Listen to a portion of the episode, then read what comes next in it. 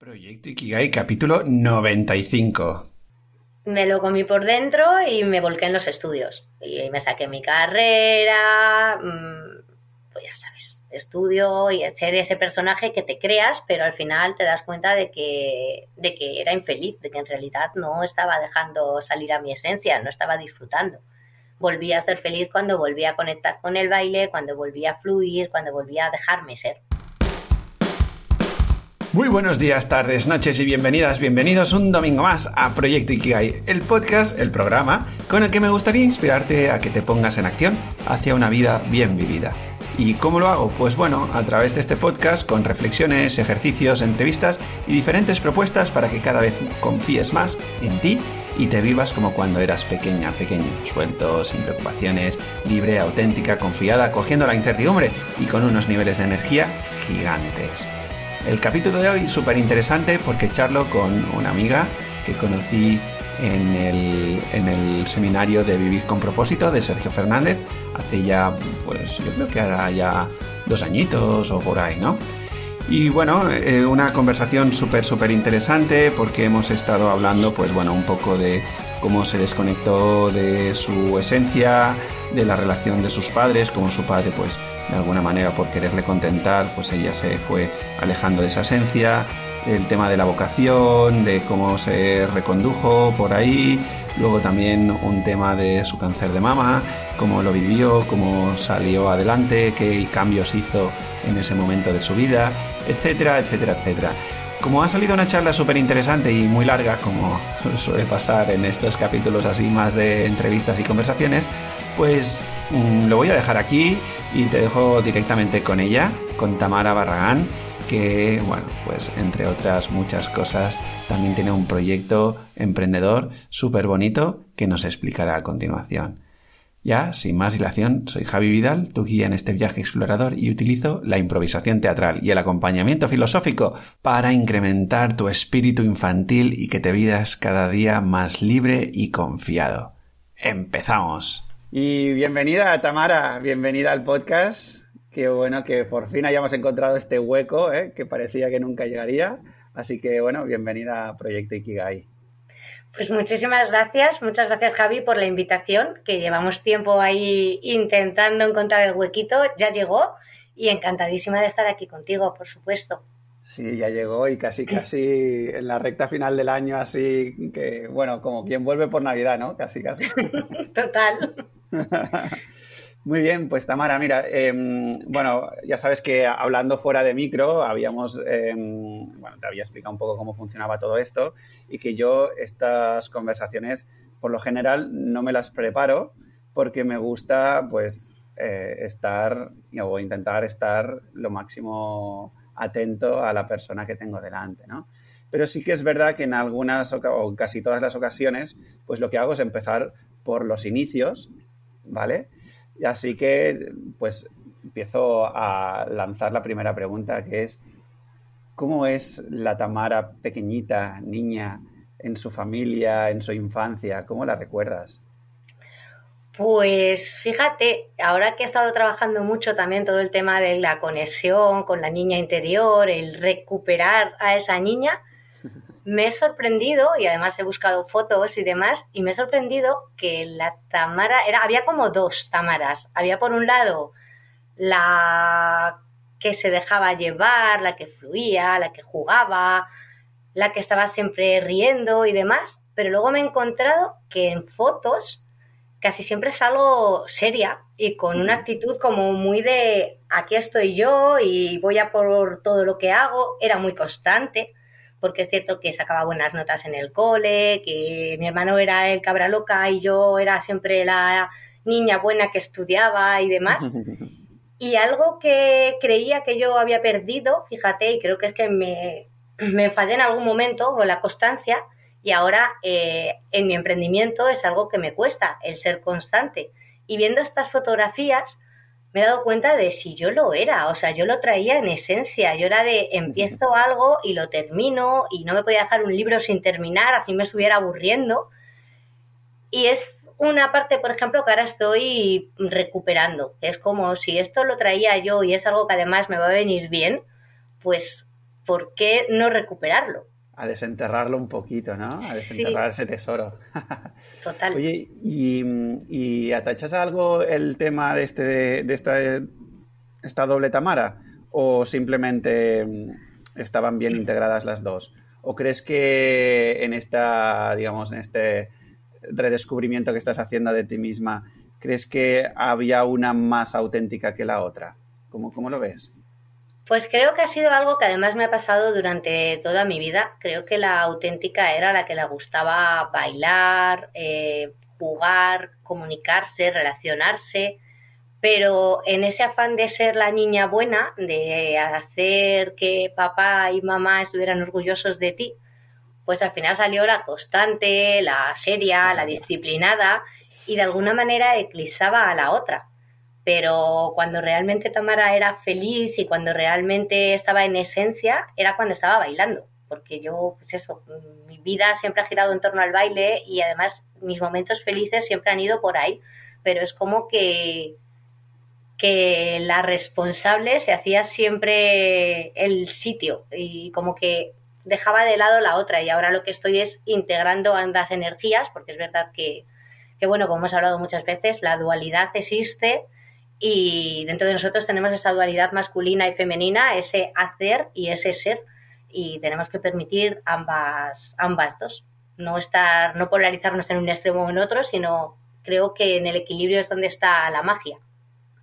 Qué bueno, qué bueno. Me encanta estos encuentros, sobre todo cuando de repente descubro en la persona que tengo delante eh, patrones míos también, ¿no? Ese, ese, Javi también con el personaje de buen niño y buen estudiante muy marcado, que en mi caso pues me llevó por unos caminos ah, muy mentales, muy estructurados, bueno, eh, ingeniero de telecos, máster de robótica, todas estas cosas. Y ahora eh, redescubriendo el otro Javi que está en el lado más del teatro, de la improvisación teatral, de las personas, ¿sabes? El día que descubrí yo que habían, habían personas a mi alrededor. Gran descubrimiento, ¿eh? Ya, ya, ya, sí, sí, sí, me quedé flipando. Y fue todo a través de, bueno, fui, fui a terapia con, con la que ahora es mi expareja, bueno, una de ellas, y, y fue allí como empecé a decir, ostras, pero si la señora que tengo aquí delante explicándome cosas, es súper interesante esto, anda, ¿y esto qué será? ¿Qué, Fíjate, ¿eh? este mundo fuera de mi mente. Sí, sí, sí, muy heavy, muy heavy. Anda, pero si sé hablar, me, quedé, me quedé flipado. Sí, sí. Qué bueno. Yo, bueno, en ese sentido, eh, eh, te he lanzado la pregunta, pero es verdad que era una un poco pregunta trampa, porque mm, ahora a posteriori es muy fácil decirlo, ¿no? Pero yo hubiese apostado por la que la, la, feliz, la que baila, la que brilla, la que juega, ¿no? La que sonríe. Es para mí lo que está conectado a la vida, ¿no? Y, por lo tanto lo demás es, es puro fachada que nos vamos construyendo. Y, en tu caso, em, ¿sabes de dónde venía este, este afán por crearte estos personajillos, estas personajillas. Em, es decir, ¿había algún tipo de presión por parte de tus padres? ¿Es algo que no lo recuerdas como algo muy determinante, pero que de repente tú asumiste ese rol? Pues yo creo que venía de que mi padre por trabajo viajaba mucho, mi padre estaba mucho tiempo fuera de casa y disfrutábamos de él muy poquito tiempo y él tenía como muy en cuenta ese preparate. Yo, como te digo, bailaba desde chiquitita, o sea, yo prácticamente creo que eh, empecé a andar en un tablao flamenco y a mí me flipaba el baile, pero según fui creciendo y empecé a querer dedicar mi vida a ese mundo, mi padre era de, sí, el baile está muy bien, pero como diversión, pero no como camino de vida. Es muy sacrificado, es muy tal, y tú tienes que estudiar y tienes que hacerte un camino. Y él le daba mucha importancia a los estudios y al que te hicieras un caminar.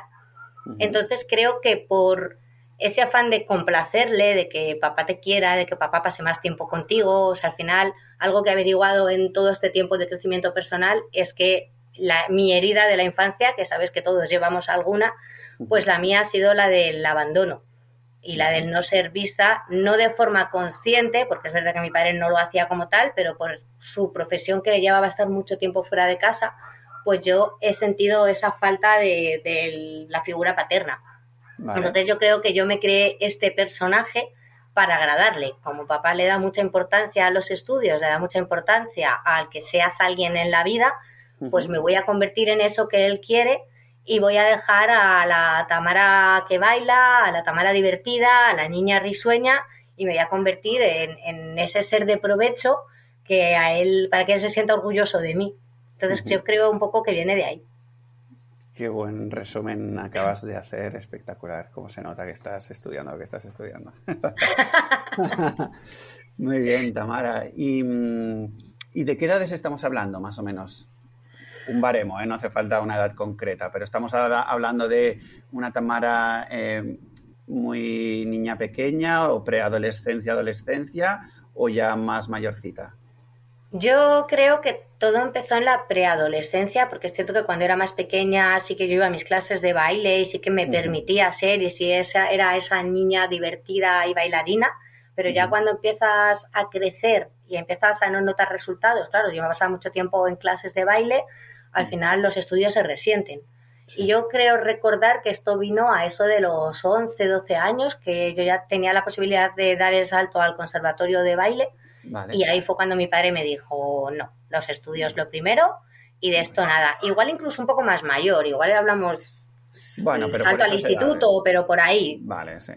Vale. Fue por ahí más o menos. Y luego ya pues lo mantuve, yo creo que prácticamente hasta que vino el cáncer a despertarme y a despertar lo que realmente había dentro de mí, quién era yo en realidad.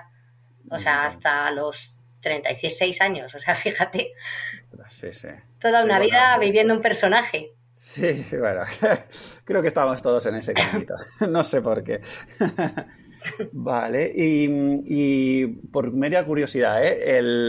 la voz de tu madre en tu familia era una voz que, digamos, no contaba o el hecho de que ella era la que estaba presente, mm, pues, digamos, se diluía su voz o, es simplemente un tema de épocas en la que, pues, la figura em, del hombre de la casa ah, pesaba mucho? ¿Cómo, ¿Cómo lo viviste tú esto?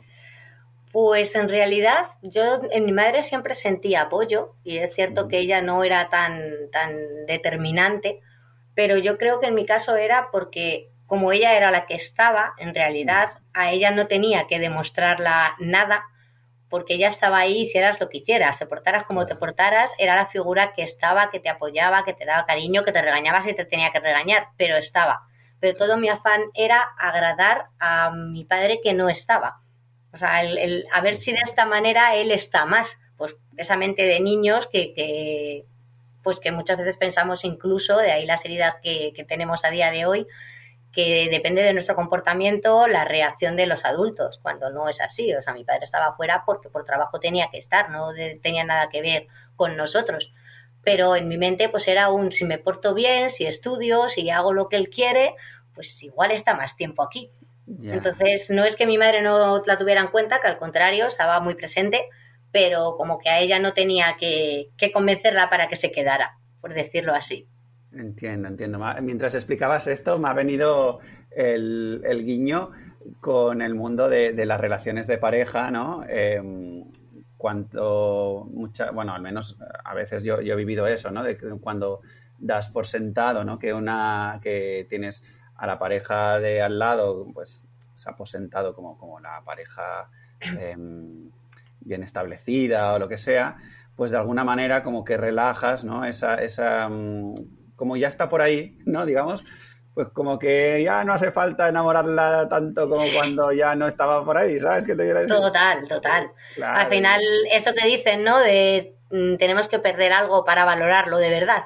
Sí, sí, sí. Ostras, mira, a mí hay, hay una frase que, a ver si la recuerdo bien, dice algo así como, em, se puede aprender por discernimiento o por sufrimiento, ¿no? Eh, claro, el sufrimiento al final en este sentido sería, pues, eh, que te lo autogeneras, ¿no? Eh, hablando de las relaciones de pareja, no, del tema de la familia. Pero que bueno, es que me venía ese flash, ¿no? Y, también como yo me torturé mucho, em, porque claro, al ser el buen estudiante y te gustaban chicas, pero no te atrevías y veías que las chicas se fijaban en los malotes y entonces no entendías nada porque dices, pero ¿cómo puedes ser la típica argumento de película de nuestra infancia. No voy a entrar por ahí porque si no. Eso da para otro podcast. Sí, sí, sí. Bueno, y una serie incluso. Muy bien, Tamara. Entonces, em, ¿cómo vives tú? Es, porque el hecho de no pasar al conservatorio hace que em, dejes de bailar definitivamente o simplemente Mm, sigues conectada al baile, pero ya, digamos, con, no sé si llamarlo la desilusión o lo que sea, que, que, mm, desvincula emocionalmente de ello, ¿no? no sé cómo decirlo. Pues para mí fue una ruptura, porque fue como un, si no puedo darme atención, o sea, esto llegó porque yo a la academia a la que iba, mis profesores me dijeron claramente que ellos ya no podían aportarme más crecimiento, que el siguiente paso era pasar al conservatorio, que hasta ahí llegaba. Entonces, eso implicaba pues menos, más, menos horas de estudio y fue cuando mi padre dijo que no, que hasta ahí no. Y yo dejé de ir a clases, o sea, fue como si no voy a poder aprender nada, ¿para qué voy a perder el tiempo? En ese sentido, sí es cierto que yo siempre he sido como muy ambiciosa, o sea, mm, no voy, si no puedo avanzar, si no voy a, a ganar nada de esto, pues ¿para qué? Y supuso una, un parón, o sea, a nivel baile, por ejemplo, en mí durante muchísimos años. Lo he recuperado luego con los años, he cambiado de disciplina y he pasado del flamenco a los bailes latinos, porque claro, ya era lo mismo, era como si el flamenco ya me ha dado todo lo que me tenía que dar, que no es así, o sea, podría seguir aprendiendo. Pero en mi mente era así, dije, bueno, pues ahora cambio. Pero sí es cierto que supuso una ruptura durante muchos años. Vale, vale. Y entiendo con todo el proceso que supone una ruptura, ¿no? Total. ¿Y cómo, cómo sobrellevaste esta ruptura? ¿Cómo, ¿Cómo lo hiciste? ¿Simplemente te lo comiste por dentro sin más? Me lo comí por dentro y me volqué en los estudios. Y me saqué mi carrera, mm, pues ya sabes, estudio y ser ese personaje que te creas, pero al final te das cuenta de que, de que era infeliz, de que en realidad no estaba dejando salir a mi esencia, no estaba disfrutando. Volví a ser feliz cuando volví a conectar con el baile, cuando volví a fluir, cuando volví a dejarme ser. Claro. Antes de ir todo, todo eso, em, el momento de elegir carrera y todo esto, en tu caso, ¿cómo, ¿cómo, la elegiste? ¿Fue algo natural que se, se dio? ¿Lo tenías claro? Em, ¿Tiraste un dardo a un mapa y...? pues no lo tenía nada, nada claro. Bueno, miento. Yo creo que en mi interior sí lo tenía claro. Porque a mí siempre me ha gustado muchísimo la psicología. Me ha, me ha flipado mucho siempre el tema de, de la psique humana, de cómo trabajo, funcionamos, de cómo nos ponemos trabas a nosotros mismos. Y yo ya en el instituto, cuando te toca elegir eh, carrera, yo quería estudiar psicología, pero aquí también, también tuve ahí una influencia que un lumbreras, el hombre, el típico orientador profesional de los institutos mm. al que vas y te orientas sobre según tus habilidades a qué te puedes dedicar. Ah, pues yo llegué súper emocionada a decirle que quería ser psicóloga y su respuesta fue que era mala elección que o bien tenía mucho dinero para abrirme mi propio gabinete psicológico, o bien tenía muchísima suerte o grandes contactos y me, metían en el gabinete psicológico de alguna gran empresa y hacía mi camino, pero que no era algo con lo que yo fuera a poder ganarme la vida. Por lo cual, eh, por eso digo que es un grandísimo lumbreras, porque hoy en día eh, todo lo que tiene que ver con crecimiento personal, con psicología y demás, pues es súper necesario. Totalmente. Y mira dónde estoy. De hecho, mm, a estas alturas estoy estudiando psicología transpersonal. o sea. Sí, sí, la vida aprieta, la vida aprieta.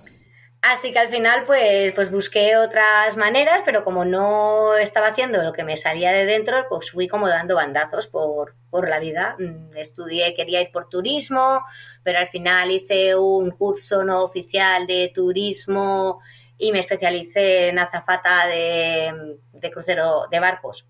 Me estuve trabajando un tiempo de eso, tampoco me llamaba.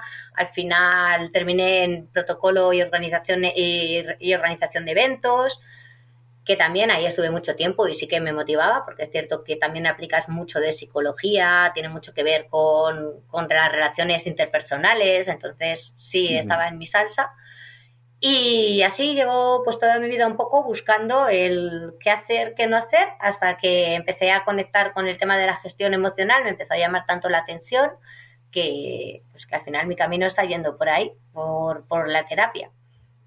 Sea, al final estoy volviendo a lo que quería inicialmente. Ah, claro, claro.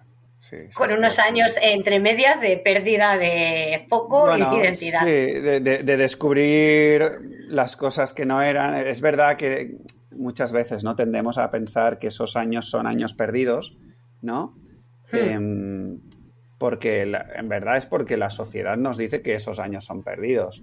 Que no, ¿no? Bueno, primero de todo que claro, partimos de la base de que la sociedad nos quiere como alguien de provecho, como si el mero hecho de, no ser nosotros mismos fuese, fuese de poco provecho, ¿no? Pero bueno, no entraremos aquí ahora a filosofar, que Pero, eh, ostras, yo no sé si el mundo del orientador, orientadora profesional ha cambiado, espero, espero que sí. Espero que sí, por Dios.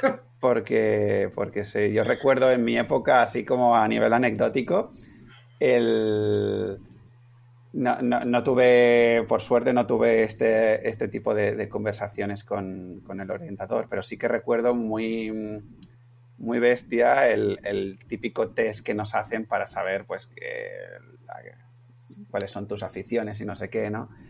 Y recuerdo además una, una, pregunta muy concreta, es que no me acuerdo de nada más que de una pregunta muy concreta, ¿no? Que, que era algo así como que decía, en plan, en tu fiesta de cumpleaños, ha llegado tu cumpleaños y es tu fiesta. ¿Y qué quieres que te regalen? ¿Un libro? ¿Una calculadora? ¿Un balón? ¿O un no sé qué? ¿Sabes? Y en plan, bueno, pues a ver, yo quiero, quiero hacer ver que voy a ir por ingeniería o matemáticas, pues la calculadora cuando en verdad, en verdad, pues a mí me da igual, ¿sabes? Cosas así muy, muy tontas. En realidad querías el balón, confiésalo. en verdad no sabía lo que quería, también te lo digo, ¿eh? Porque yo hubo una época que me cogió muy fuerte el, tema de, de, ser detective, porque me flipaba la serie de Colombo. Y me la tragaba, pero vamos, como, como si no hubiese un mañana ese detective y tal. ¿no? Y, pensaba que por ahí estaba mi, futuro, pero bueno, luego la ESO, no sé, bueno, la verdad es que me fui perdiendo porque yo ya no sabía hacía tiempo que ni, quién era, ¿no? Pero bueno. Me suena, me suena. Sí, ¿no? Entonces llega un momento, como, o sea, tú vas conectando con diferentes estudios y entiendo que derivado de ello empiezas a trabajar, ¿no? que por lo que has dicho, más vinculado al tema de los eventos y todo esto. ¿Cómo, cómo lo vives? Aunque ya sabes que no es lo tuyo, puedes al menos em, sonreír en tu día a día. Pues fíjate, el tema de eventos sí que hubo un momento que pensé que era lo mío, porque es cierto que hasta que llegué ahí, como te decía, di varios vueltas, o sea, pasé por turismo, eh, luego también estudié, eh, como me gustan mucho los animales, también estudié ATV, estuve trabajando en una clínica veterinaria, pero al final me podía mucho, o sea, lo pasaba fatal viendo animales malitos y me lo llevaba a casa y dije, esto no.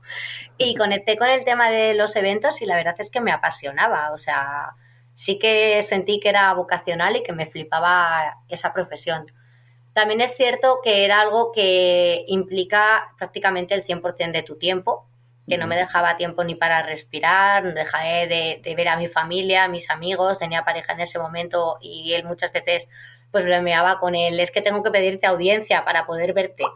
Entonces, eh, en ese momento sí es cierto que, en mi mente también estaba la posibilidad de ser madre y, y en un trabajo como ese pues, pues lo veía complicado y por unas cosas y otras, pues también me fui, bueno, realmente fue que entró la crisis, esta tan brutal que tuvimos, eh, las empresas de eventos desaparecieron prácticamente todas, dejó de haber trabajo y me tocó volver a reinventarme.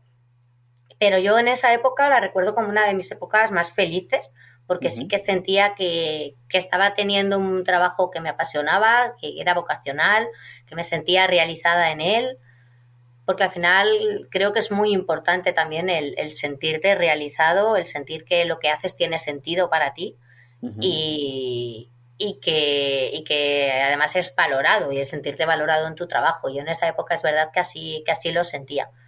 O sea, sí que fue una época muy bonita.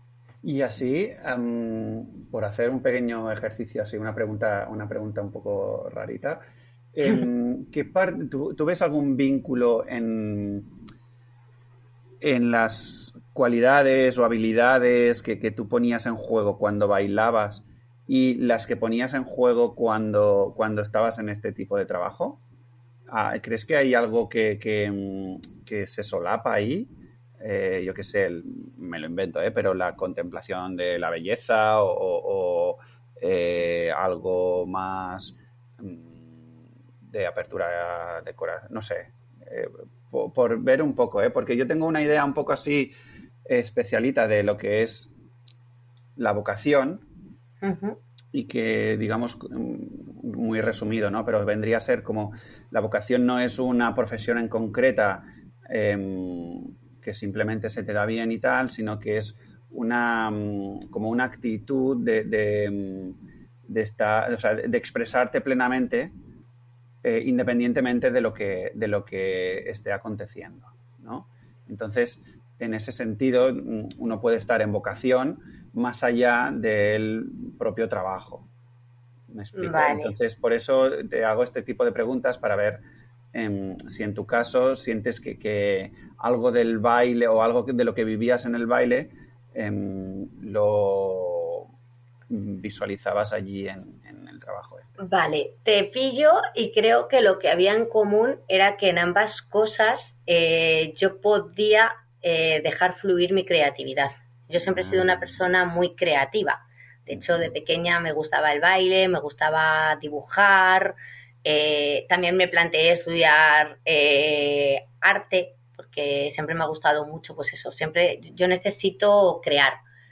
Entonces, creo que ambos tienen que ver con esa creatividad. O sea, en el baile tu, tu cuerpo fluye, está muy relacionado con la energía femenina, con el fluir, con el, el dejarte ser.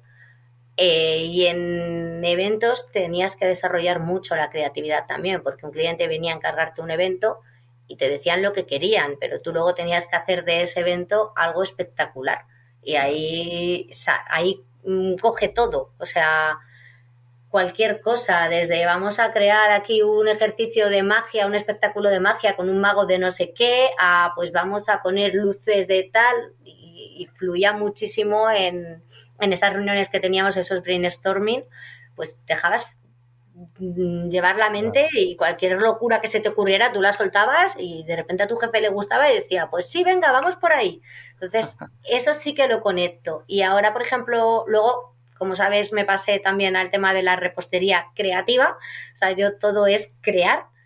Y ahora, pues con el tema del acompañamiento oncológico, de la psicología y demás, pues creo que, igual, que al final también hay mucho de creatividad, porque también hay que, meter la creatividad a esas herramientas para acompañar y para ayudar a esa persona a, que solucione todo lo que hay detrás. Claro, qué bueno, qué bueno. Claro, y viéndolo así, em, fíjate, ¿no? Como, como que de repente se diluye un poco el, peso o el supuesto peso de decir, ostras, no, es que me tengo que dedicar pues ahora a acompañar a las personas o ahora a repostería o ahora a no sé qué. Es, hay como una especie de, hilo conexo, ¿no? Que, hmm. lo, que lo permite mm, que lo puedas vivir independientemente de, la propia actividad. Qué bueno, qué bueno, Tamara. Oye, ¿y, y algún evento así que te haya molado especialmente?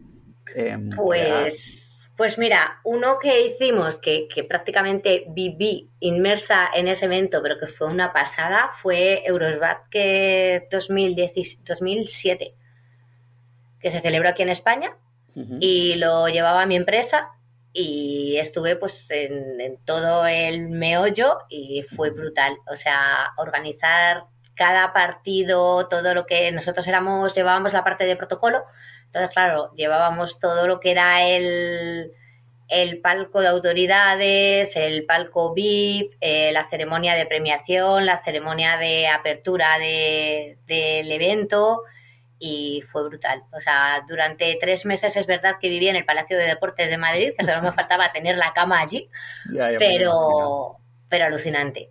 Muy, muy, muy alucinante. Además, da la sensación desde fuera, ¿no? Que, que estos, estas organizaciones, o sea, estas, sí, estas cosas tan macro, ya nacen con, con falta de, tiempo y de recursos, ¿no? Es, algo como digo, pero a ver, no podemos aprender un poquito que esto pues va a llevar más tiempo y va a llevar más dinero. No podemos asumirlo ya. ¿Cómo, cómo, cómo se vive? Pues en el tema del dinero no sé decirte. En el tema del tiempo es que eh, desde dentro cómo se vive es que tú empiezas a organizarlo con muchísimo tiempo y da la sensación de que vas a llegar. Y, además es que mm, yo siempre lo digo, el tiempo previo es como más o menos relajación, tú tienes tus horarios, tu horario de oficina es hasta las 5 de la tarde y tú a las 5 de la tarde sueltas el boli y te vas a tu casa, pero según se va acercando el evento es como que te vas dando cuenta de que no llegas, de que no llegas, siempre hay cosas que se salen de control y que por muy estripulado que tú lo tengas, de repente te surgen problemillas que hay que ir solventando entonces, al final se convierten en las dos semanas, tres semanas previas al evento y ya lo que es el evento, el uno dormir, porque es como eh, no te da la vida, o sea, necesitas más horas.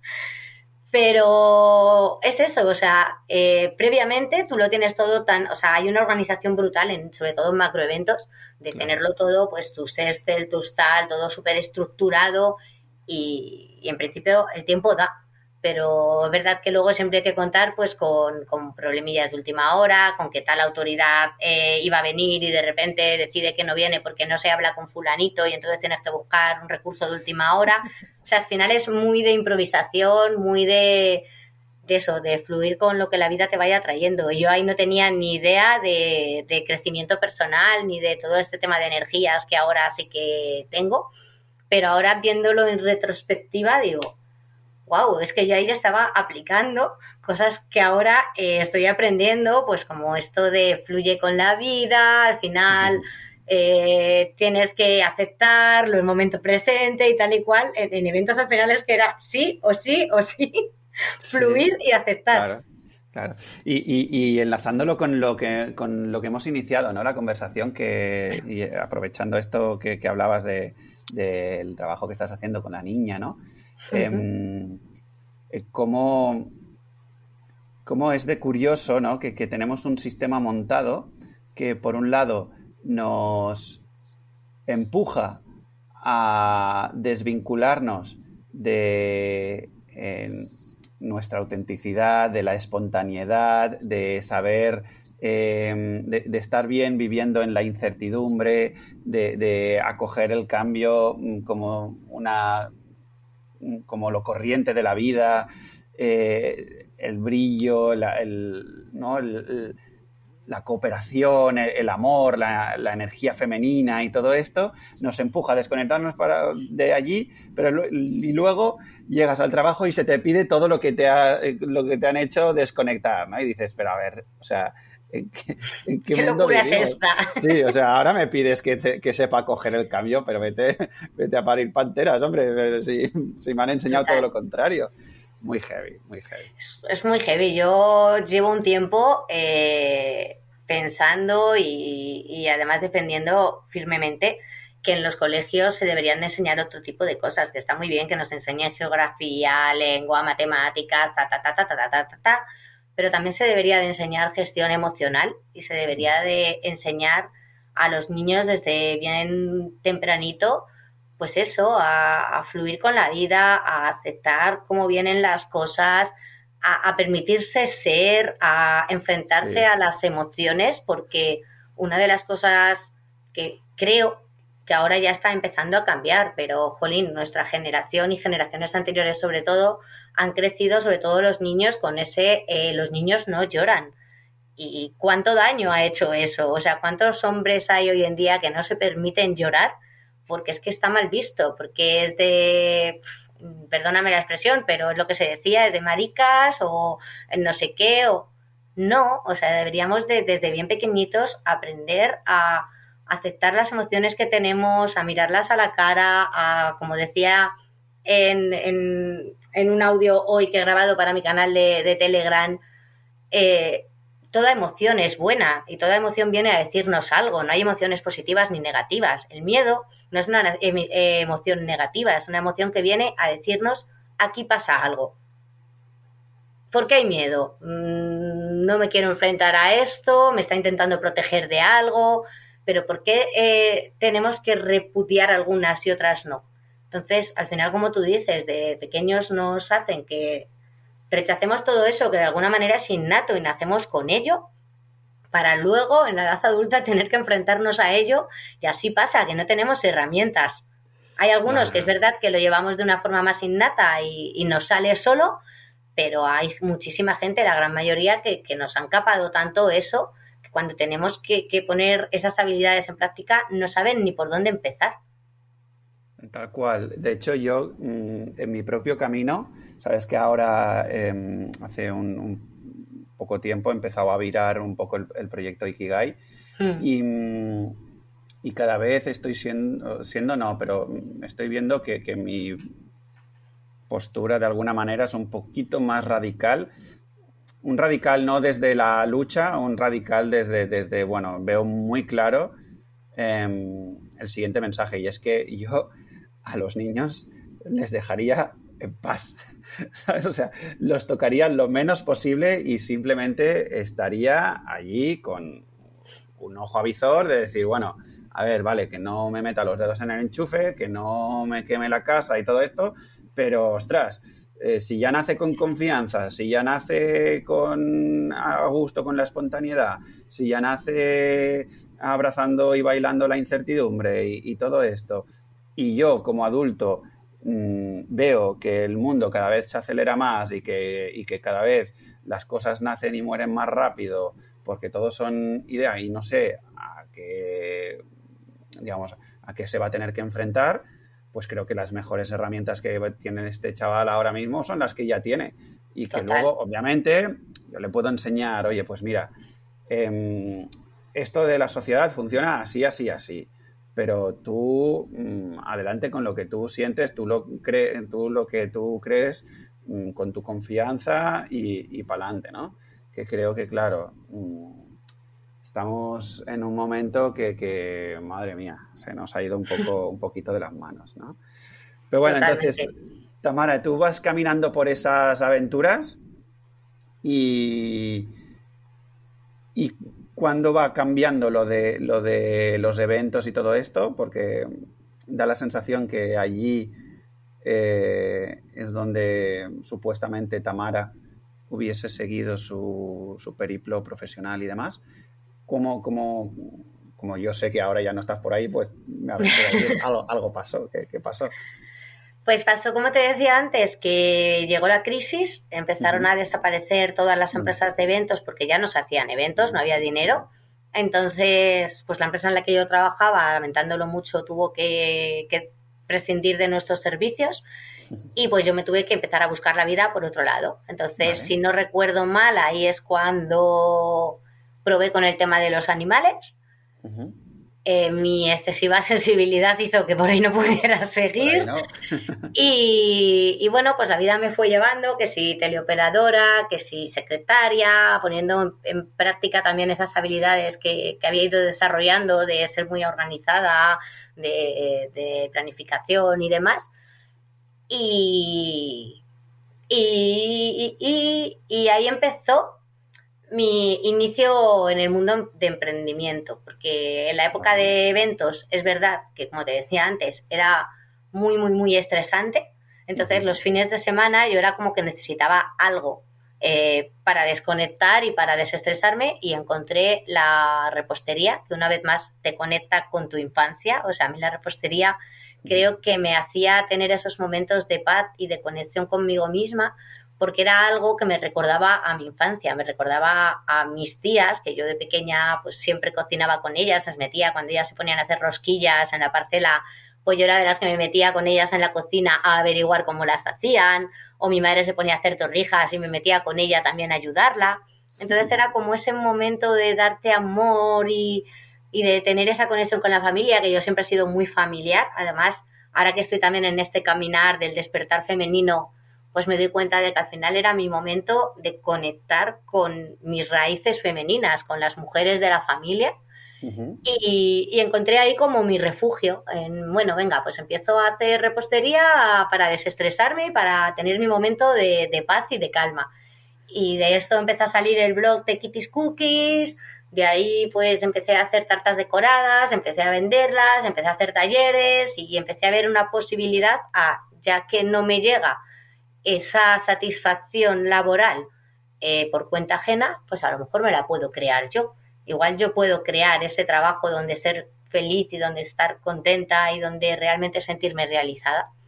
Y por ahí empecé de pues este camino emprendedor que llevan unos cuantos años. Qué bueno, además, eh, por lo que cuentas, fue como muy natural, sin, sin planteártelo siquiera, Como, como, bueno, vale, pues, ostras, vale, sí, de repente he hecho cinco pasteles, no me los voy a comer todos yo, ¿no? Algo así, me imagino que debía. debía sí, lo típico de ese cumpleaños de Fulanita, venga, que yo te hago la tarta. Y empezás llevando la tarta al cumpleaños como un regalo a tu amiga y de repente la gente preguntar, pero ¿y tú las haces? Pero ¿y te la puedo encargar? Ay, pues te voy a encargar la tarta de mi niño y no sé qué. Y al final te vas haciendo con el boca a boca con, con tu clientela y empiezas a decir, ¿por qué no? Y tú me enseñarías, fue todo como muy orgánico. ¿Y tú me enseñarías a hacer este tipo de tartas? Ah, pues venga, sí, pues organizamos un taller, venga, pues así. Qué bueno, qué bueno. Y, y entonces allí mm, compatibilizabas las dos situaciones, digamos, ¿no? Claro. Este caminar así, que parecía más de hobby, pero que iba cada vez teniendo más eh, caminito y envergadura, y el otro que, bueno, pues te llenaba la despensa y, poco más, ¿no? Porque por lo que me decías no, no te llenaba mucho ni, ni sentías... Vale. No, tampoco lo vivías muy amargada, ¿no? No, al final yo creo que siempre en ese sentido he sido muy práctica. O sea, siempre he tenido, como dice Sergio Fernández, esta visión de está el trabajo, ay, ¿cómo lo llama él? Nutricional. Nutricional. Tienes tu trabajo nutricional y luego tienes el que realmente te apasiona. Entonces, yo ahí siempre he diferenciado, de hecho, a día de hoy sigo igual, sigo teniendo mi trabajo nutricional y mi pasión. Y, y mientras me deje tiempo, o sea, sí es cierto que había tenido etapas en las que me he agobiado porque el trabajo nutricional me ocupaba más tiempo y más energía de la que yo estaba dispuesta a dar y al final lo que hacía es que me quedaba sin energía para dedicársela a mi pasión.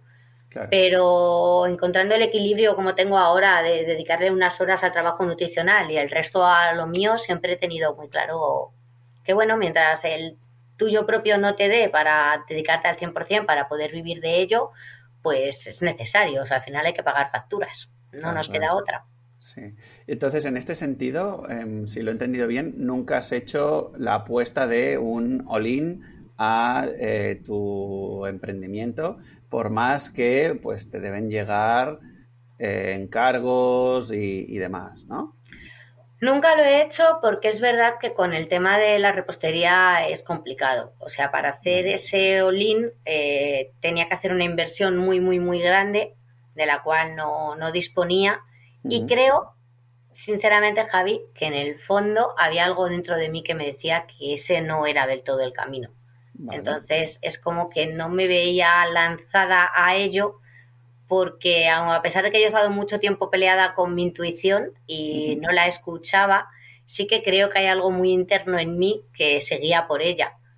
Y algo en mi interior me decía que aún no era el momento y que ese no era el camino, que, tenía que encontrarlo todavía. De hecho, el último cambio y el último viraje que le he dado a mi proyecto, que además coincide con el tuyo, estamos ahí los dos en ese momento de, de virar, eh, ha sido por eso, porque yo sentía ya que, yo quería ayudar en el tema del proceso oncológico y quería ayudar a través de la alimentación y de la repostería, pero sentía que no estaba haciendo lo suficiente. Que es verdad que la alimentación es una parte muy importante y más cuando estás pasando por un proceso oncológico, pero al final en ese momento te preocupan muchas más cosas. La alimentación al final es una pequeña pieza del puzzle y empezaba a compartir más pues de todo mi crecimiento personal, de todos mis aprendizajes en cuanto a, al mundo holístico, a las energías, al yoga, tal, y cada vez menos de alimentación, y estaba entrando como en un contradicción conmigo misma de si esto va de alimentación, ¿qué narices hago compartiendo eh, sobre espiritualidad?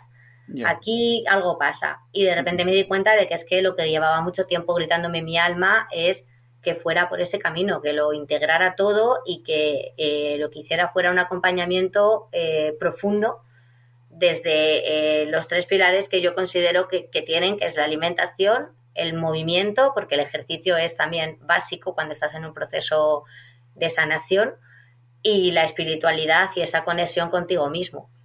Entonces. Genial. Em, ¿Te parece que entremos en este capítulo de tu vida? Claro, lo Perfecto. Vale.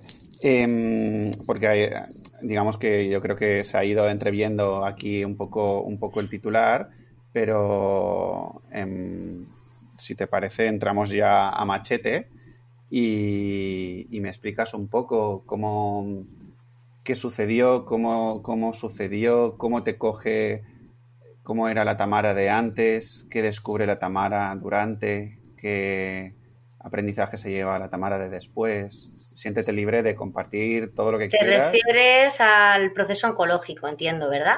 Sí, empezamos por allí y, de allí estoy seguro que confluiremos a lo que ahora estabas contando. Sí, y va todo muy unido. Claro, sí, yo también lo, lo intuyo así. Hmm. Pues. Era una pues bonita mañana de. pues la Tamara de antes, volviendo además, enlaza con cómo ha empezado eh, este, esta entrevista, porque la Tamara de antes era un poco como la Tamara de la infancia que no se permitía ser, que anuló de alguna manera esa eh, parte del baile, risueña, su esencia.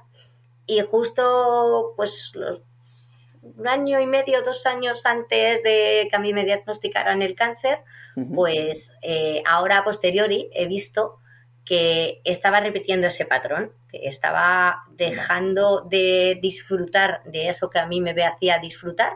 Estaba como muy metida en el trabajo, en un trabajo nutricional que, me absorbía demasiado tiempo, que no me permitía... ¿Qué trabajo era, más o menos? O, no hace falta exactamente, pero... Em, estaba en el mundo de la administración, de secretariado y demás. Vale. Pero eras tú que te exigías mucho y todo esto. pues era por un lado el horario, que el horario no me permitía dedicarle tiempo a mi proyecto. Ok. Y... ya había iniciado entonces? Sí, ya había iniciado, pero estaba en modo repostería creativa. Ok. Genial. Y estaba ahí intentando dar el salto de hacer el olín, pero por otro lado, económicamente no podía permitírmelo y para ello me busqué un trabajo que sí, económicamente me reportaba mucho, pero no me dejaba tiempo. Y llegaba a casa reventada y los fines de semana no tenía ganas de nada y estaba pues como en esa frustración de yo quiero dedicarme a lo mío, pero no encuentro tiempo, pero si dejo esto otro, lo que no tengo es la economía. Entonces, ahí estaba. Tampoco podía dedicarle todo el tiempo que quería a mi disfrute, o sea, estaba pues eso, en la parte, en la Tamara responsable, en la Tamara que... Atrapada. Atrapada, eso es. Eh, y de alguna manera yo creo que, mi alma estaba mm, gritándome eh, que la dejara salir y no había por dónde. Y me diagnostican el cáncer, que yo eh, algo que le choca mucho a la gente cuando doy alguna charla o demás es que mi sentimiento hacia el cáncer, yo siempre digo que le doy las gracias, porque a mí me permitió reconocerme, me permitió conectar conmigo, me permitió dejar salir esa esencia que, que, no me permitía salir antes y sobre todo hacerlo de una parte, o sea, de una forma muy honesta. O sea, al final un proceso oncológico, cualquier, en realidad cualquier enfermedad, cualquier SOT grande que, tienes en la vida, viene a decirte eh, que no estás siendo quien has venido a ser, que no estás en el lugar en el que debes estar o no estás haciendo aquello que, has, para lo que has encarnado en esta, en esta vida. Entonces, para mí fue eh, como la salvación. O sea, fue el, el, ponerme de cara en qué leches estoy haciendo yo aquí, qué he venido a hacer. O sea, normalmente te preguntas ¿por qué a mí? ¿Por qué ahora? ¿Por qué esto? ¿Por qué? ¿Por qué? ¿Por qué? Y yo de repente hice el clic y me di cuenta de que la respuesta no era por qué, era, o sea, la pregunta no era por qué, era para qué. ¿Para qué me ha pasado? Pero entiendo que no fue algo inmediato este, este mm, cambio de chip, ¿no? O, ¿O conectaste con el agradecimiento de una manera muy rápida? Eh, no, al principio, o sea, al final, eh, una enfermedad. Claro, o sea, si no, no sería humana. Eh, vale, vale. cuando te diagnostican una enfermedad como esta, pasas por todas las fases del duelo. Al final, lo que te lleva a esta enfermedad es a, morir para volver a nacer. Aunque no pases por la muerte como tal física, pero sí es una muerte de tu antiguo yo. Entonces pasas por todas las fases, está, pasas por la negación, por el esto no me está pasando a mí, yo mañana me voy a despertar y esto ha sido un mal sueño y ya está. Pasas por la frustración, pasas por el miedo, o sea, lo primero que te viene es una cojone brutal y cuando estás en esa consulta y te dicen eh, las células que tenemos, el tumor que te habíamos detectado es un tumor cancerígeno, tienes cáncer, o sea, eh, tú de repente te petrificas, ves tu vida pasar por delante de ti. ¿Dónde está la cámara, no? Sí, sí, o sea, yo, recuerdo esa consulta que yo era como me quedé petrificada, o sea, yo no, no, podía ni moverme. Lo siguiente fue mirar al lado y ver a mi madre llorar como una Magdalena.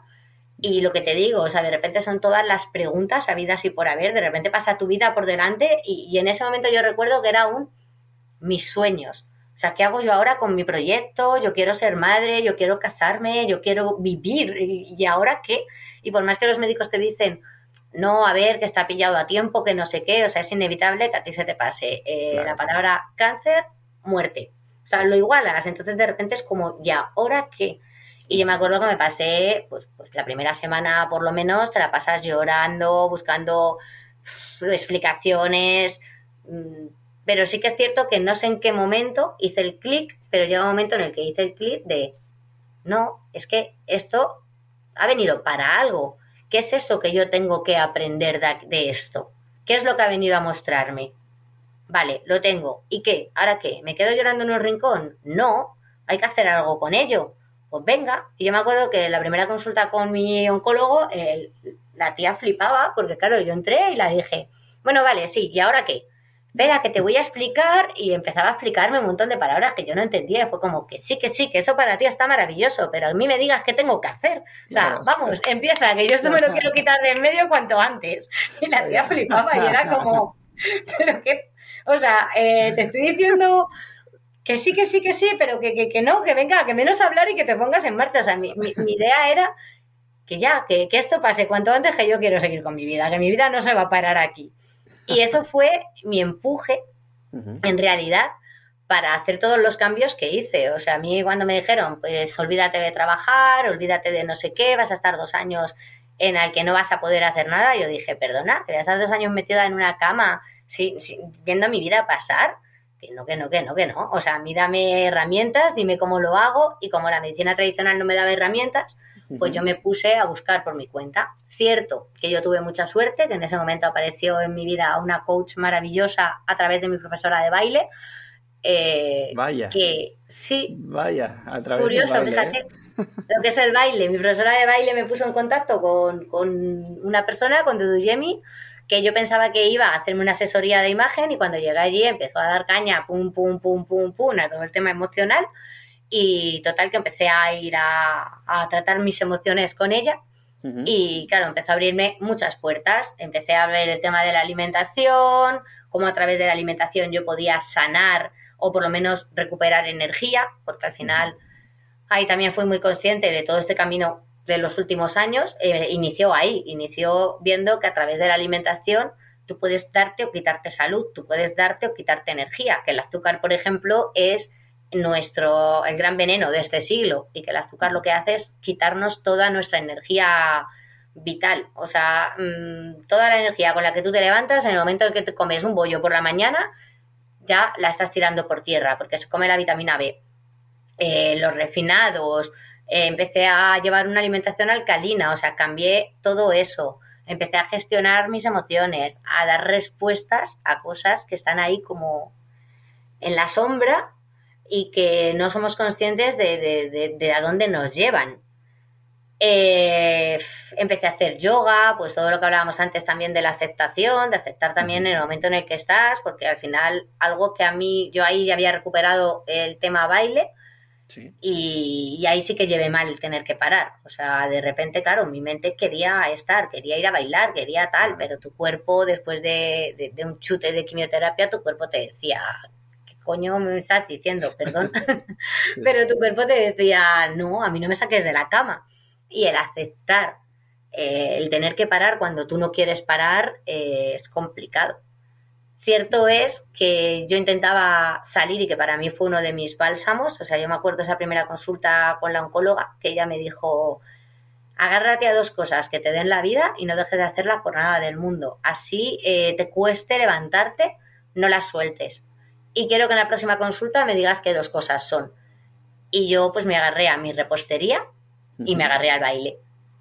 Y de hecho yo le pedí que me cambiara las sesiones porque me di cuenta de que si a mí me daba la sesión el martes, a mí inmediatamente no me afectaban los efectos secundarios, tardaban dos días. Entonces, cuando llegaba el viernes, que era cuando yo salía a bailar, estaba derrotada y no podía salir. Entonces, la pedí que me diera la sesión el mismo viernes para que no me afectara tanto.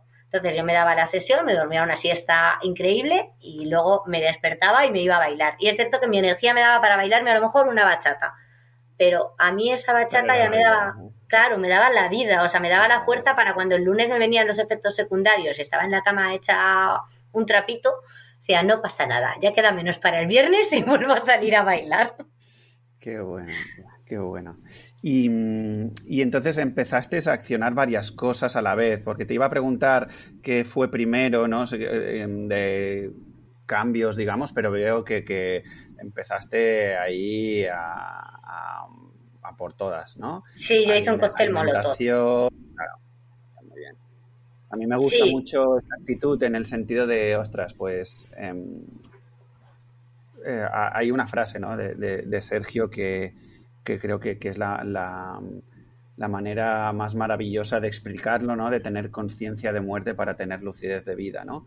Y mm, lo que sería chulo es no tener que pasar por el proceso de, de mm, de, bueno, pues eso, de, pasar de comprender que estamos aquí de paso y bla, bla, bla, para tener esa lucidez de vida, ¿no? Y, de estar, em, pues a mí un concepto que ha entrado muy fuerte en, últimamente en mi vida es el sacralizar el momento, ¿no? Eh, ah. y, estar aquí a, machete con todo, ¿no? Y, y sí, vale, mi cuerpo da para una bachata, pues esa bachata lo es todo y, me la gozo.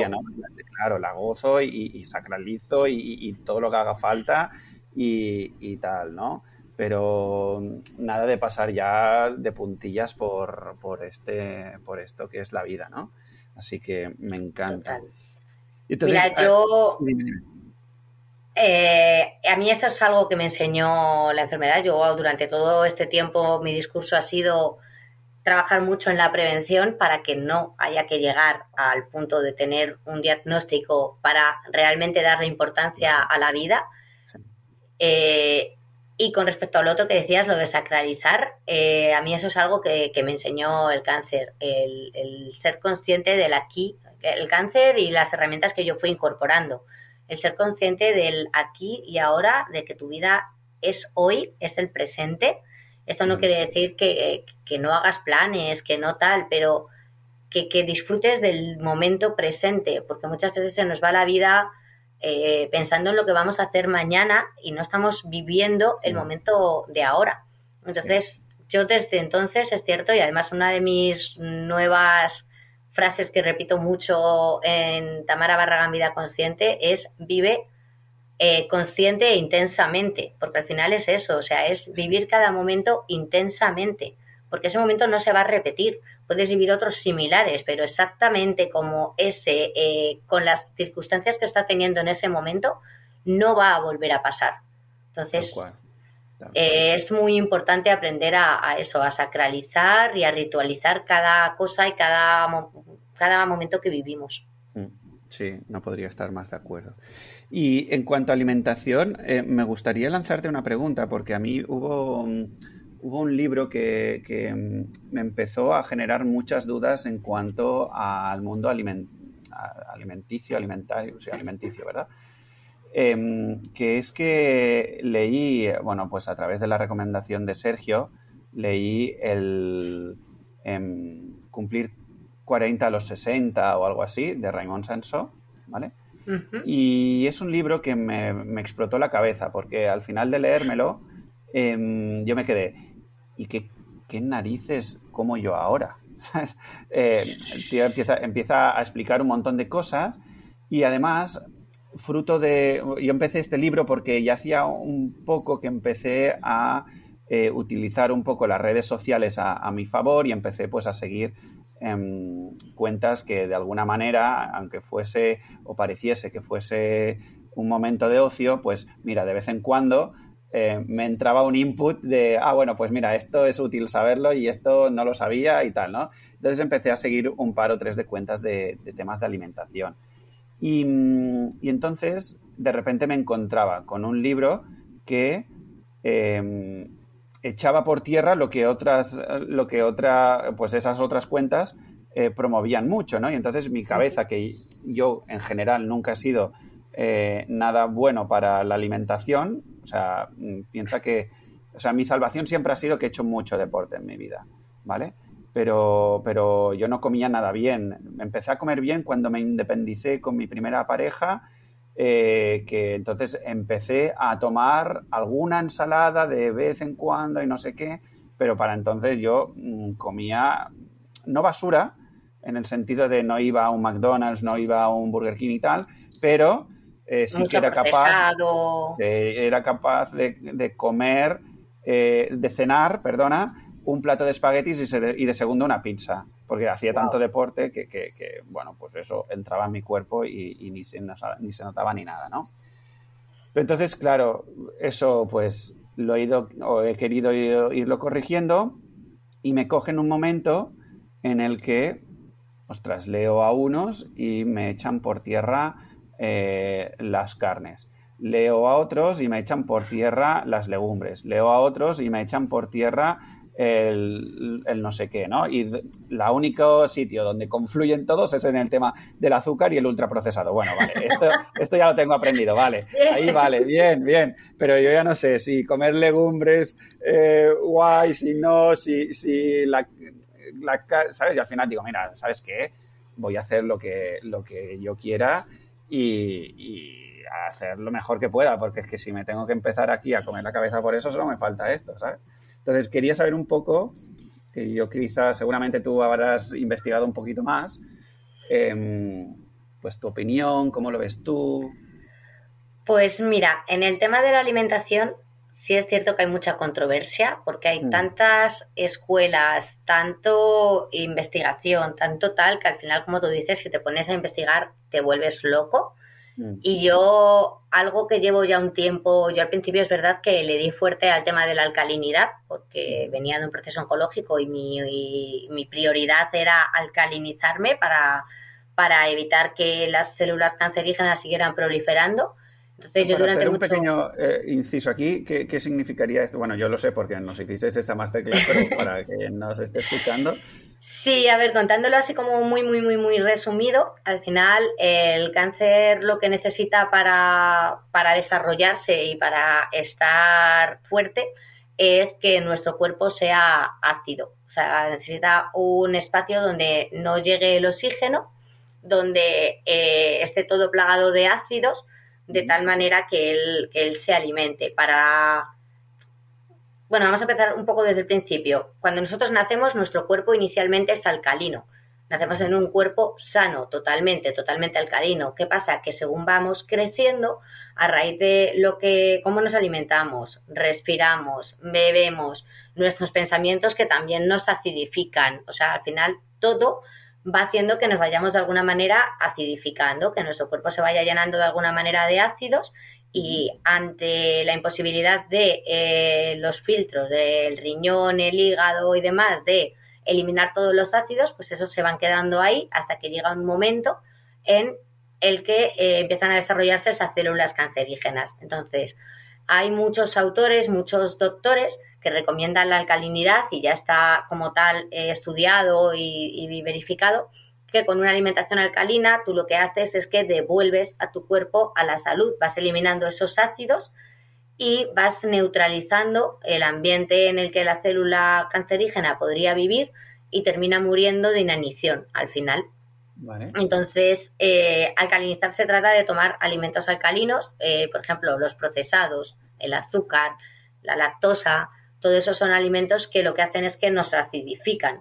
Si tú eliminas esos alimentos de tu dieta y empiezas a incorporar más fruta, más verdura, eh, hábitos tan normales como tomarte medio vasito de agua con limón por la mañana en ayunas, el llenar tu bañera de agua cada X tiempo y echarle dos litros de sal y así expulsar también a través de la piel eh, los ácidos, pues de estas maneras eh, vas a alcalinizando y consiguiendo que tu cuerpo esté sano y que no haya posibilidad de que, de que muten las células. Porque no es que eh, el cáncer de repente aparezca, como hay mucha gente que, piensa. Lo que ocurre es que tus células, tus células para respirar y para que le lleguen los nutrientes de los alimentos necesitan oxígeno. Cuando nosotros estamos acidificando nuestro cuerpo inconscientemente a través de todo de cómo nos alimentamos, eh, a, través de la célula eh, se va creando como una piscina de ácidos que evitan que entre ese oxígeno, que entren los nutrientes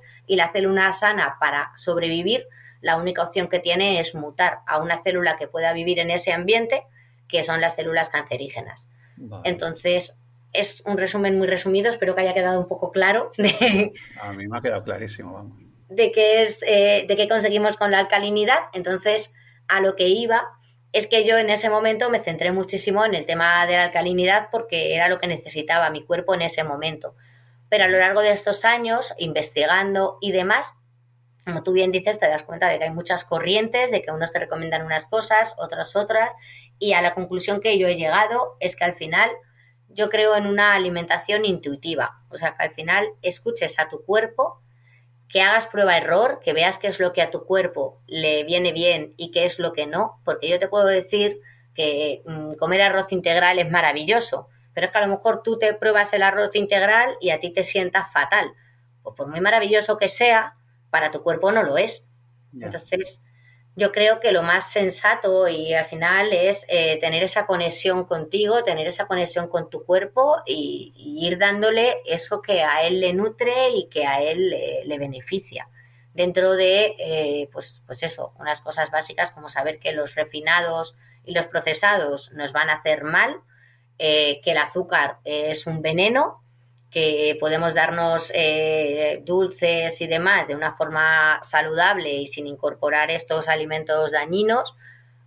Todo lo demás, pues es ir probando. Siempre, pues mejor eh, alimentos integrales que alimentos eh, refinados, pero luego ir probando qué es lo que tu cuerpo acepta mejor o, o no. Hay gente, por ejemplo, que le encanta tomarse el zumo de naranja por la mañana, pero yo, por ejemplo, me tomo un zumo de mal naranja por la mañana y me crea una acidez brutal y me paso toda la mañana con un dolor de estómago. Pues mira, por muchas vitaminas que tenga la naranja, igual no es bueno incorporarlo para mí, para mi cuerpo en el desayuno. Igual me la puedo tomar en otro momento del día que me siente mejor. Entonces. Porque también va mucho a momentos del día.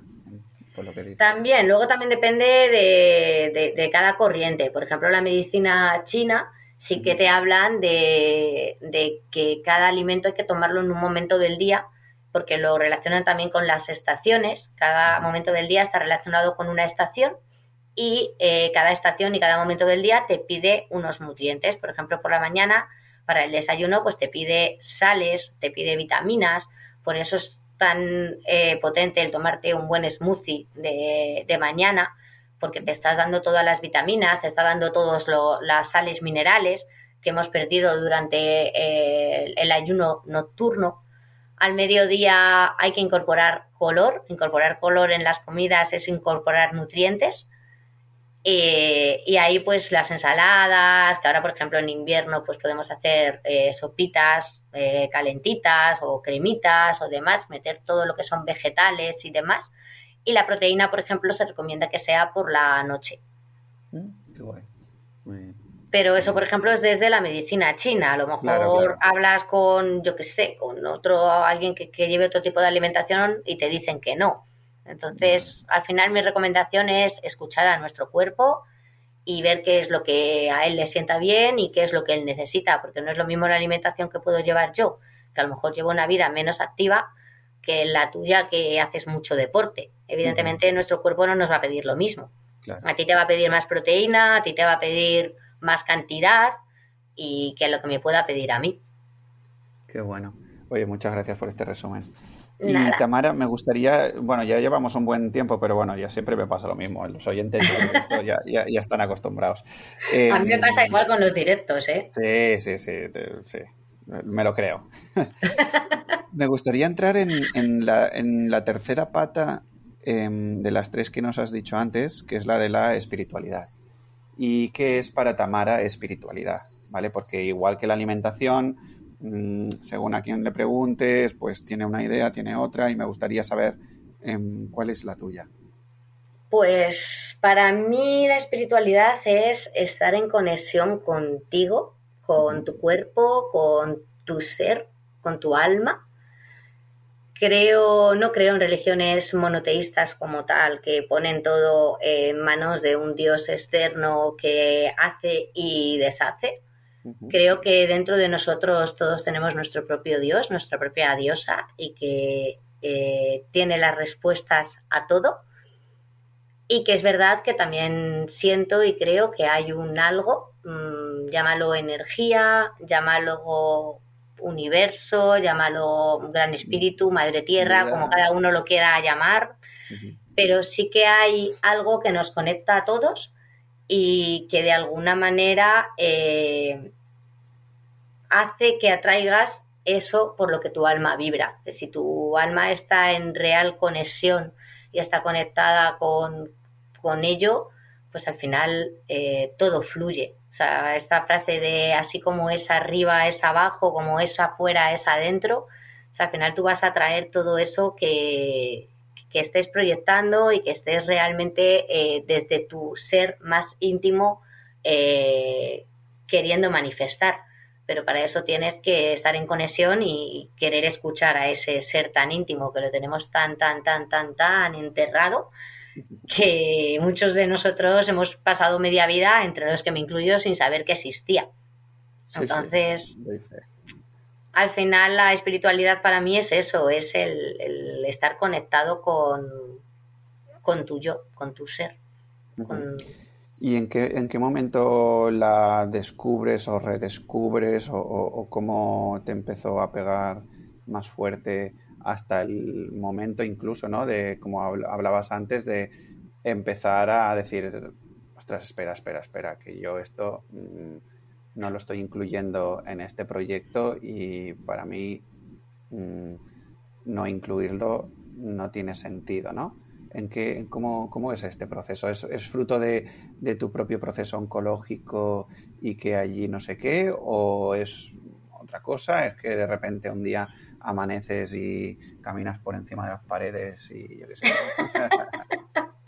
No, no, no, no, no nos vamos a ir tan allá. Eh, en realidad es, es fruto de mi propio proceso. O sea, al final el que el ponerte de frente a la muerte te hace hacerte muchas preguntas y te hace cuestionarte muchas cosas y también tiene mucho que ver el, el haber empezado a gestionar mis emociones. Cierto es que yo ya tuve algo inicialmente, o sea, hace como un año antes de que a mí me detectaran el, cáncer, eh, yo hice unos talleres de transformación eh, empujada por un compañero de trabajo que se pasó dos años dándome la coña con que los tenía que hacer porque había algo dentro de mí que tenía que salir a la luz, que él lo veía y que yo no lo estaba viendo. sí, como alumna. Eh, y para mí este fue como mi despertar. Fue fueron unos talleres muy, muy, muy potentes que sí que es cierto que como que me hicieron un clic ya de mental y que ya me, abrieron un poco a la espiritualidad. Pero bueno, yo lo hice y ahí lo dejé estar. Luego es cierto que he visto que haber hecho esos talleres para mí fue un antes y un después a la hora de enfrentarme con, con el diagnóstico. O sea, si yo no los hubiera hecho, creo que hubiera vivido este proceso de una manera muy distinta. A mí ahí ya ese clic que me hicieron, me hicieron enfrentarlo de otra manera, pero durante el proceso sobre todo fue cuando, cuando yo, pues como te decía antes, empecé a gestionar mis emociones, descubrí el yoga, a través del yoga pues la meditación, a través de ahí pues empecé a leer, a, a descubrir, a leer pues un montón de, libros de espiritualidad, a seguir a un montón de cuentas. Cierto que a mí también tuve la gran suerte de que me fueron llegando personitas, que yo las llamo mis rayitos de sol, porque de repente venían, iban abriendo puertas y me iban hablando de cosas y, y te va creando curiosidad y vas investigando y a partir de ahí pues inicié mi camino de autodescubrimiento. He hecho mil cursos, eh, mil terapias, mil historias hasta que llegas al punto de, como te decía, de que empiezo a compartir más cosas en mi proyecto eh, que tienen que ver con esto, pues con cuestiones o reflexiones que yo misma me hago, como lo que te contaba antes de el miedo, que es el miedo y qué viene a decirme. Eh, y sobre todo también a mí me vino eh, muy fuertemente una necesidad de indagar en para qué un cáncer qué viene a decirte y dónde se origina, o sea, qué había dentro de mí o qué he accionado o no he accionado o qué, qué, me está pidiendo mi alma y por qué llega esto a mi vida. Y yo me di cuenta en esta investigación y he hablado con muchísimas mujeres que han padecido cáncer de mama como yo y indagando en sus vidas y demás, que al final algo que coincidimos todas es que hay una grandísima desconexión contigo misma, que hay una grandísima falta de amor, que al final estás tanto en el afuera, en el querer agradar, en el querer gustar, en que te acepten, en esa pertenencia, que dejas de ser tú y te olvidas realmente de quién eres, porque te conviertes en eso que los demás esperan de ti.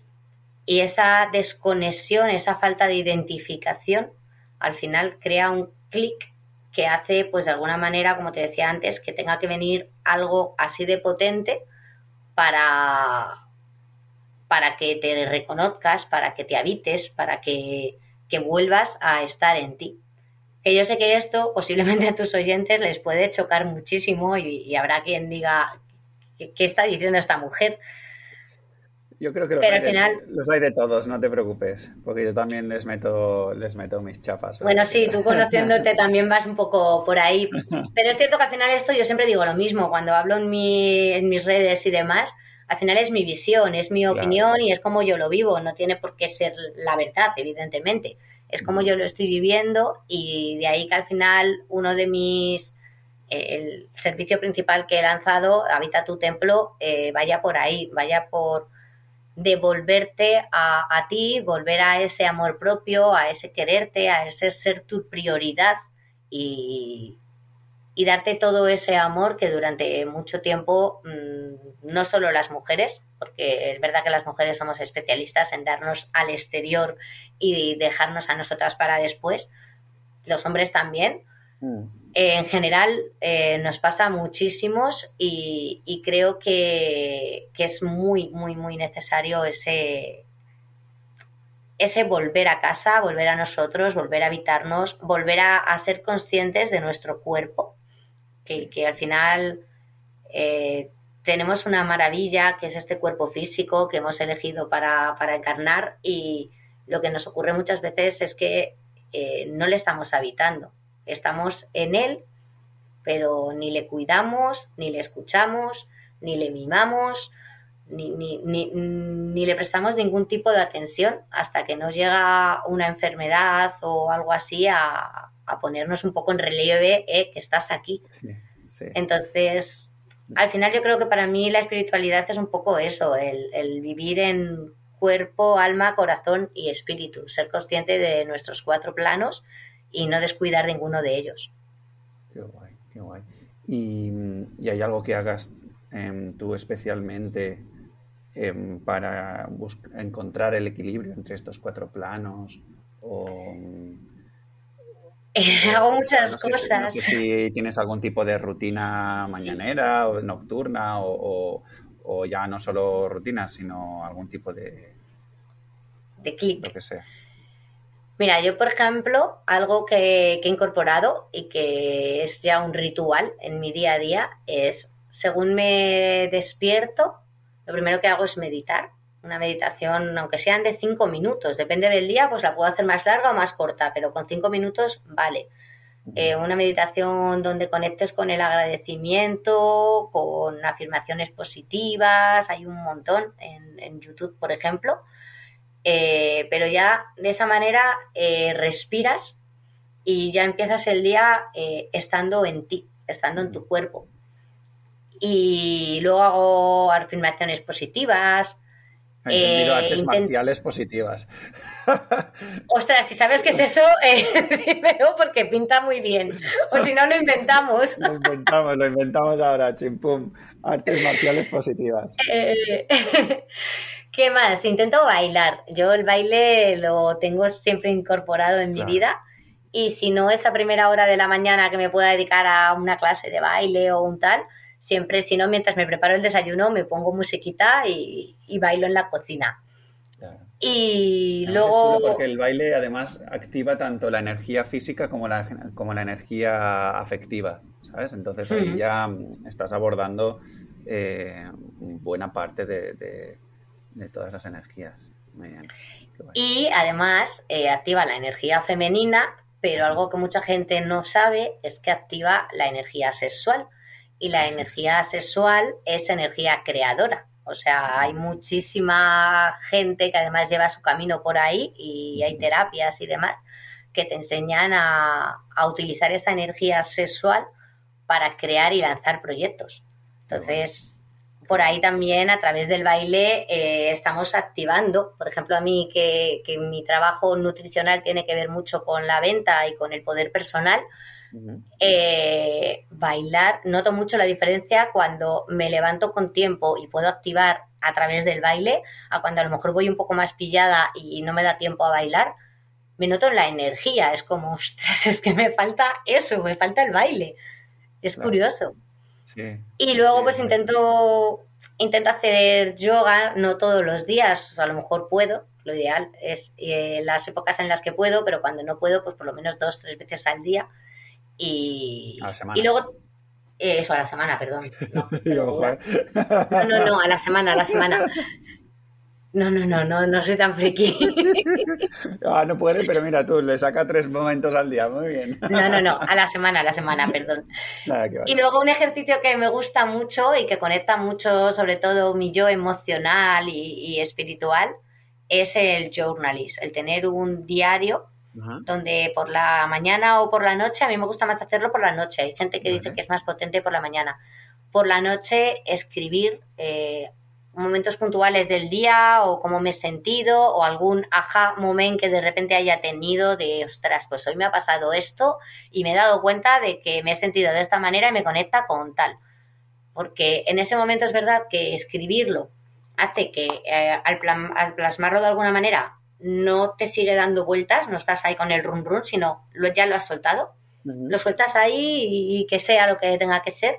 Y luego, eh, con el paso del tiempo, si te da por releerlo, de repente eh, llegas a grandes descubrimientos sobre ti mismo, como fíjate en qué estaba yo aquí y fíjate todo lo que ha pasado y fíjate cómo esto me llevó a esto otro y a esto otro. Es muy potente. Qué guay, qué guay. A mí es, verdad que em, yo tengo una rutina mañanera bastante bien establecida. Ahora últimamente me está fallando alguna cosa, pero, pero ya la estoy reactivando otra vez. Y, la que me cuesta es la, de noche, que me había puesto la actividad precisamente de em, hacer una especie de revisión del día o, algo así, eh, también en formato diario, pero me, cuesta el ponerme ya quizás que llego ya un poco fundido o lo que sea y me narcotizo antes que, ¿Y si la cambias a la mañana? Ya, es lo que, es que en la mañana ya hago, en la mañana, antes de meterme a trabajar, por ejemplo, quizás estoy hora y media o dos haciendo cosas para mí, niñas y todo esto, entre que me pongo a hacer un poquito de ejercicio, leer, eh, bueno, meditar, lo que pasa es que, claro, yo medito unos 15 minutos, media hora por ahí, ¿sabes? O sea que ahí ya se me va buena mañana. Entonces, bueno, no sé, investigaré, pero sí, sí le tengo ganas a esto. Otra forma, por ejemplo, yo es verdad que voy por épocas. Hay épocas en las que lo hago por la noche como cierre del día y luego ya medito.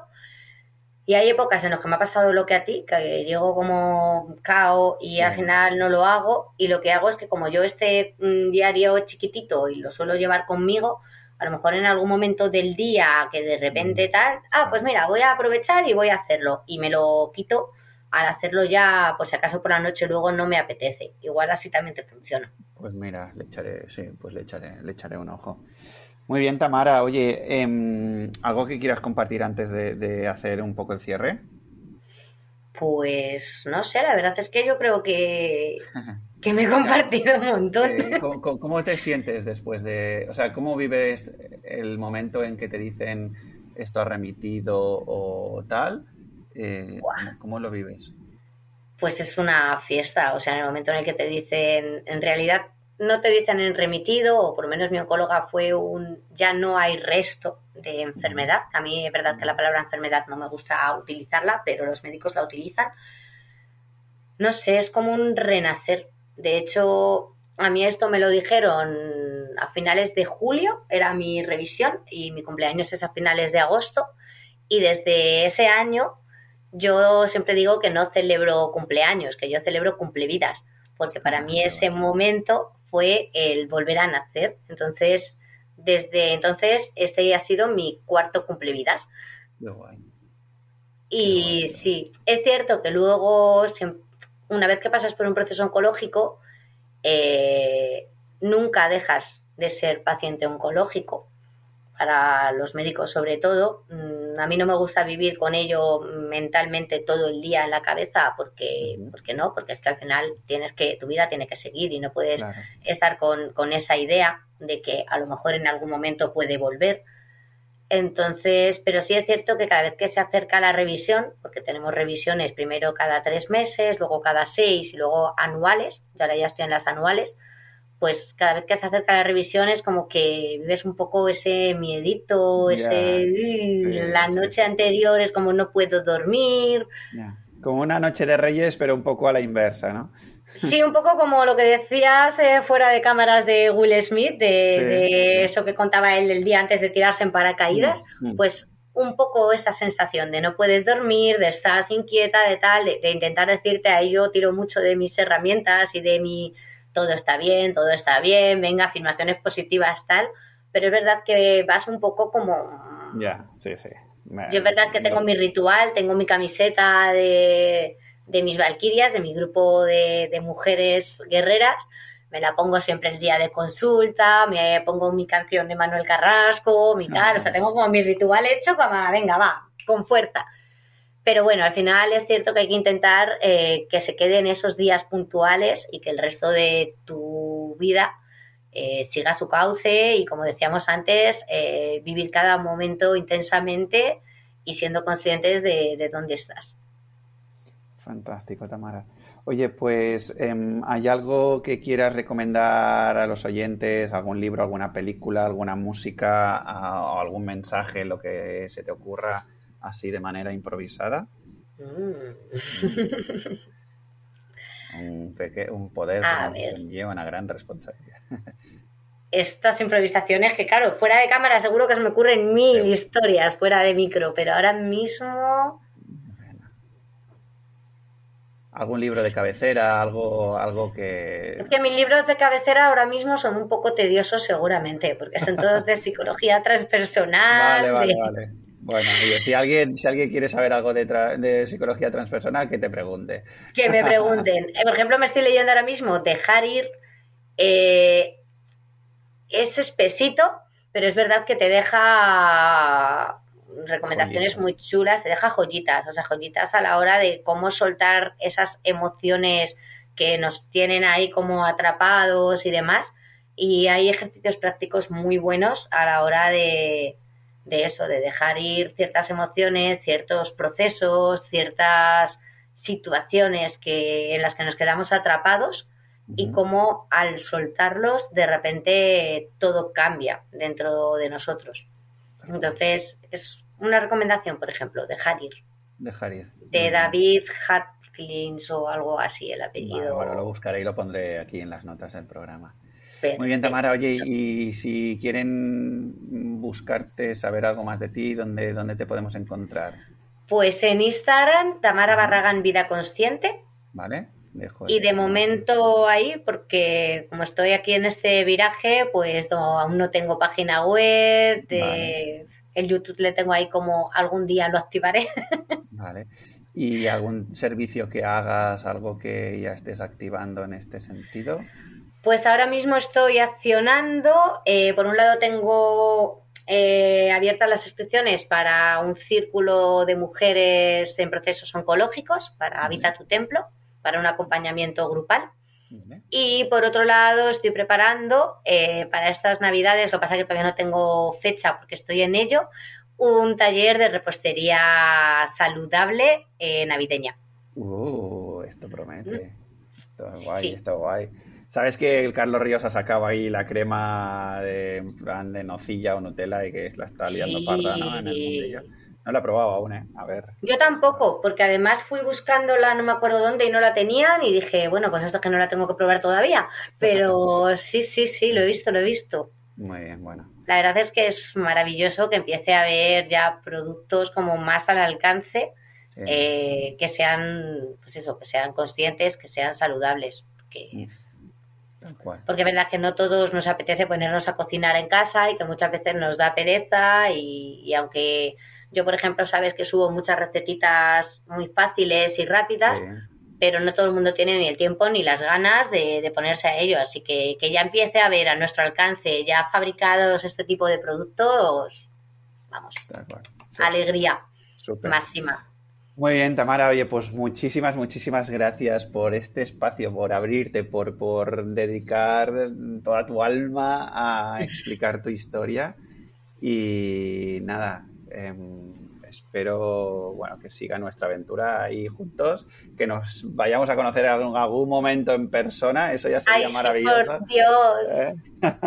llegará, llegará prontito. Llegará, llegará, seguro, seguro. Porque además, ahora con la impro teatral Em, de vez en cuando hacen retiros, em, no es en Madrid, pero es relativamente cerca. Y ahora no puedo permitírmelo por el momento de vida que estoy viviendo, pero, pero vamos, que en el momento en que llegue eh, me presento por allí. Porque estoy pues ¿conoces, ¿Conoces a los de Jamming? Me suenan mucho. tienen, es que tienen la sede en Madrid. Y aquí en Barcelona tienen una, pequeña escuelita donde estamos aquí haciendo nuestros pinitos.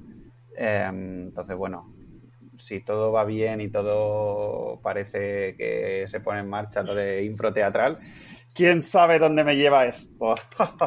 pues nada, aquí en Madrid te esperamos, ya sabes, con los brazos abiertos y que muchísimas gracias por, por este ratito, por darme la oportunidad de, venir y de contar y compartir contigo. Me ha encantado.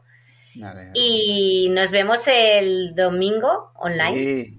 en Desayunos con Conciencia. Me tienes que pasar todo. Bueno, o, lo miro yo también.